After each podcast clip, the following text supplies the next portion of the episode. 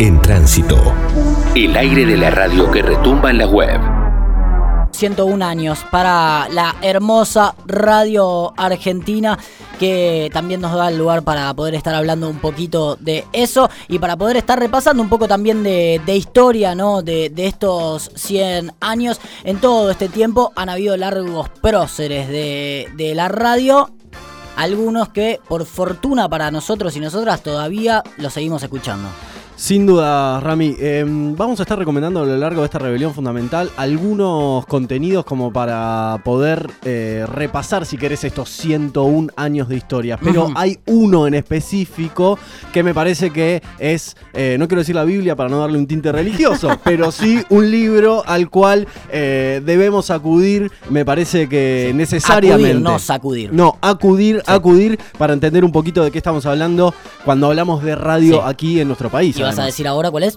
Eh, Días de Radio, Ramiro. Bien, que es un libro, uno de los tantos libros de radio que ha escrito el señor Carlos Ulanowski, que eh, es periodista, es escritor, es padre de dos hijas, es abuelo de un nieto, de una nieta, ha escrito muchos libros sobre la radio y ha hecho mucha radio sobre todo y la sigue haciendo. Es uno de, los grandes personajes de la radio que por fortuna para nosotros decíamos todavía lo, lo, tenemos eh, laburando y lo podemos seguir escuchando es un placer poder escuchar a tipos como Carlos Ulanowski y será un placer poder hablar un ratito con él porque lo tenemos en esta rebelión fundamental aquí en el aire de FM en tránsito, en el aire de FM Freeway. Carlos, bienvenido. Acá Ramiro y Agustín te saludamos. Un placer tenerte y muchas gracias por atendernos unos minutos. ¿eh?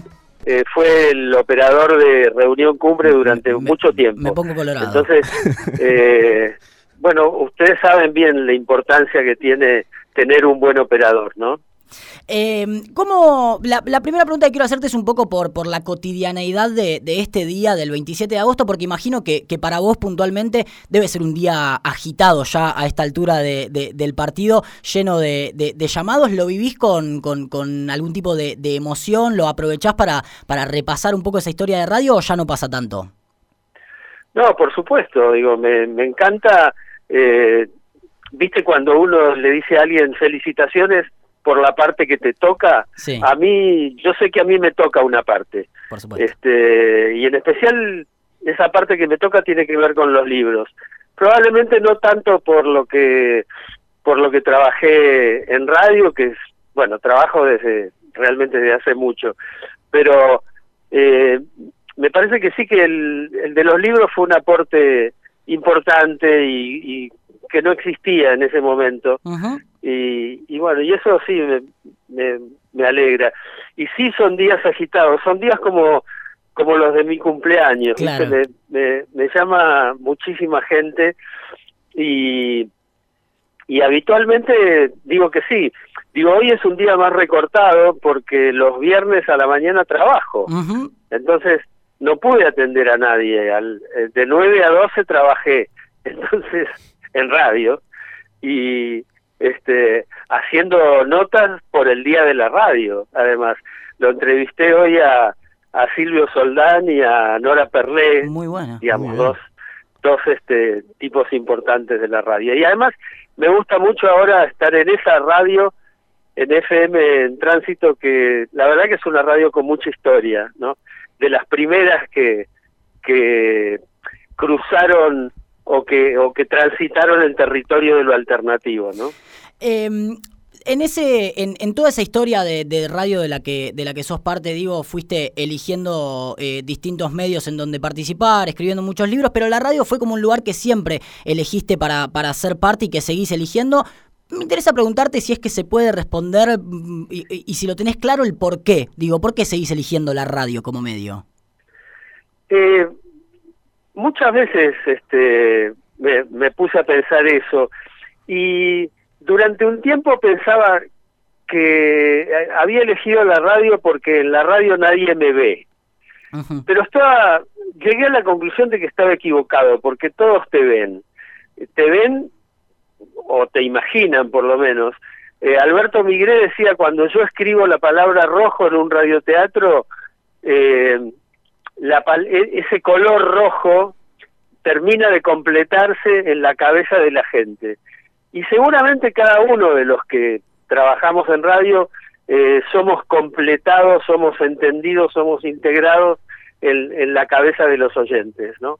Eh, y, me parece que tiene que ver con eso, tiene que ver con que eh, a lo mejor soy un tímido recuperado, ¿no? Y, y, estar en la radio me hizo bien. Imagínate que en algunos programas, sin quererlo, ¿eh? sin quererlo, involuntariamente, sin pensarlo previamente, a eso quiero, eso quiero decir, hice personajes. Eh, trabajaba en el ventilador, que fue uno de los momentos más felices de mi vida radial, y me salió un día un payaso, payaso Carloncho, que era un payaso triste, eh, y ahí hicimos un muy buen dúo con Charlie Cacabielo, que era el operador del programa, este y, y, él me estimulaba para que hiciera el payaso Carloncho. Me agarraba la cara para abajo, me, me estiraba la cara para abajo para que la voz me saliera diferente. Y otra vez, también en circunstancias tan comunes en un programa de radio como entregar un premio, ¿vieron? Sí. Este, me salió una nena, me salió una, un personaje que se llamaba Silvita, y cuando vi a Castelo y a Ginsburg tirados, literalmente de esto que te cuento, ¿eh? tirados en el suelo de la risa, dije, uy, ¿qué hice? ¿Qué rompí? ¿no? Así que bueno, hay, hay, algo, pienso, en, en, como en la historia de, de la radio que, que, recién hablábamos un poco y que me parece que conecta desde principio a fin como, como medio a la radio, que es un poco esa libertad, ¿no? De hacer casi lo que quieras. ¿E, ¿Es un poco eso lo que sucede con, con la radio? Sí, la, la radio, la radio te da un, digamos, una sensación de, de impunidad, ¿no? Este, pero igual, digo, también uno eh, tiene que ponerse en caja, ¿no? Digo, no no es que uno pueda hacer cualquier cosa. Igual, ojo, también este como muchos en la radio hablé sin saber muchas veces, ¿eh?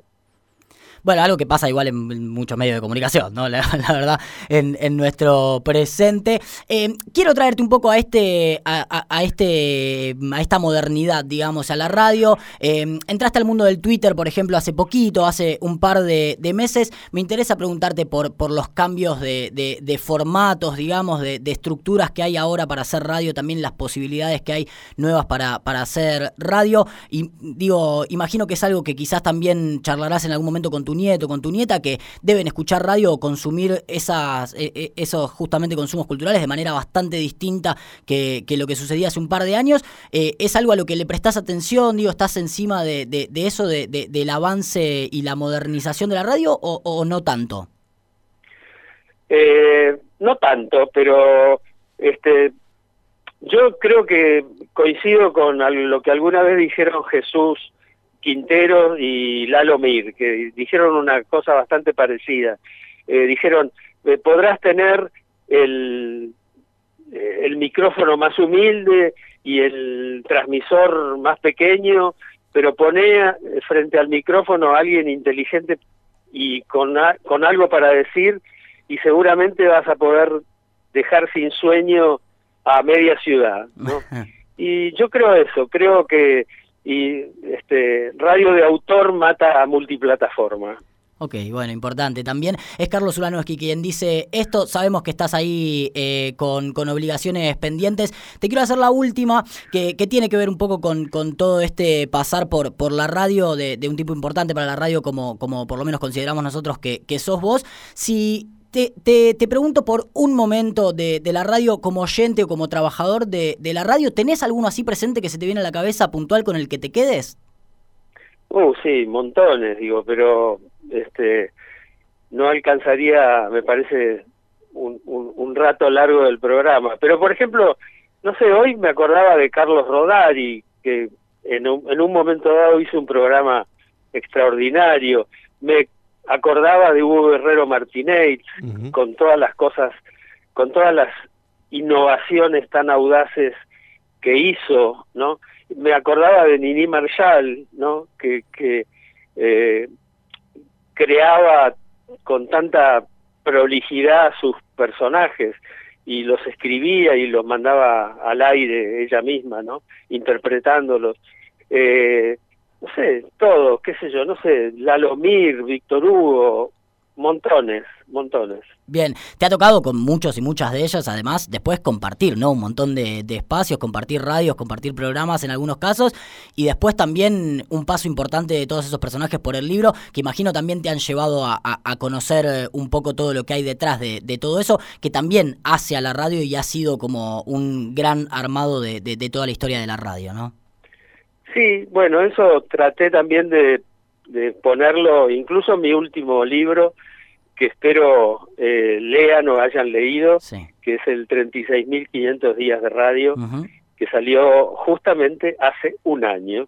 Exactamente, Se presentó el 27 de agosto de 2020. Ahí está, uno de, de, los libros, ¿no? De los tantos que tiene Carlos Ulanowski que repasa un poco toda esa historia de la que sin duda es parte y que un poquito también queríamos hablar y, abrazarte radialmente desde este espacio en este día tan, tan importante. Así que te, agradecemos mucho por venirte unos minutos. Sabemos que estás ahí eh, medio a las corridas. Te dejamos seguir con este día de la radio y por supuesto te, te despedimos con un gran feliz día.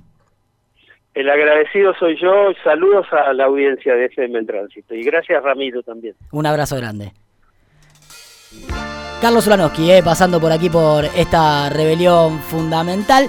Un tipo importante de, la historia de, la radio, en un día complicado, por supuesto, ¿no? Lo decía, viene de laburar a la mañana, debe tener unas 7, 8 entrevistas en lo que queda de esta horita, ¿no? De esta media horita nada más, y después seguir laburando. Algo que en general también me parece es muy referencial de la radio, que habla de la precarización y que es como un tipo como Carlos Ulanowski a esta altura del partido sigue teniendo que tener tres o cuatro trabajos, ¿no? Sí, tres o cuatro laburos y unas cuantas llamadas por día también en una agenda complicada.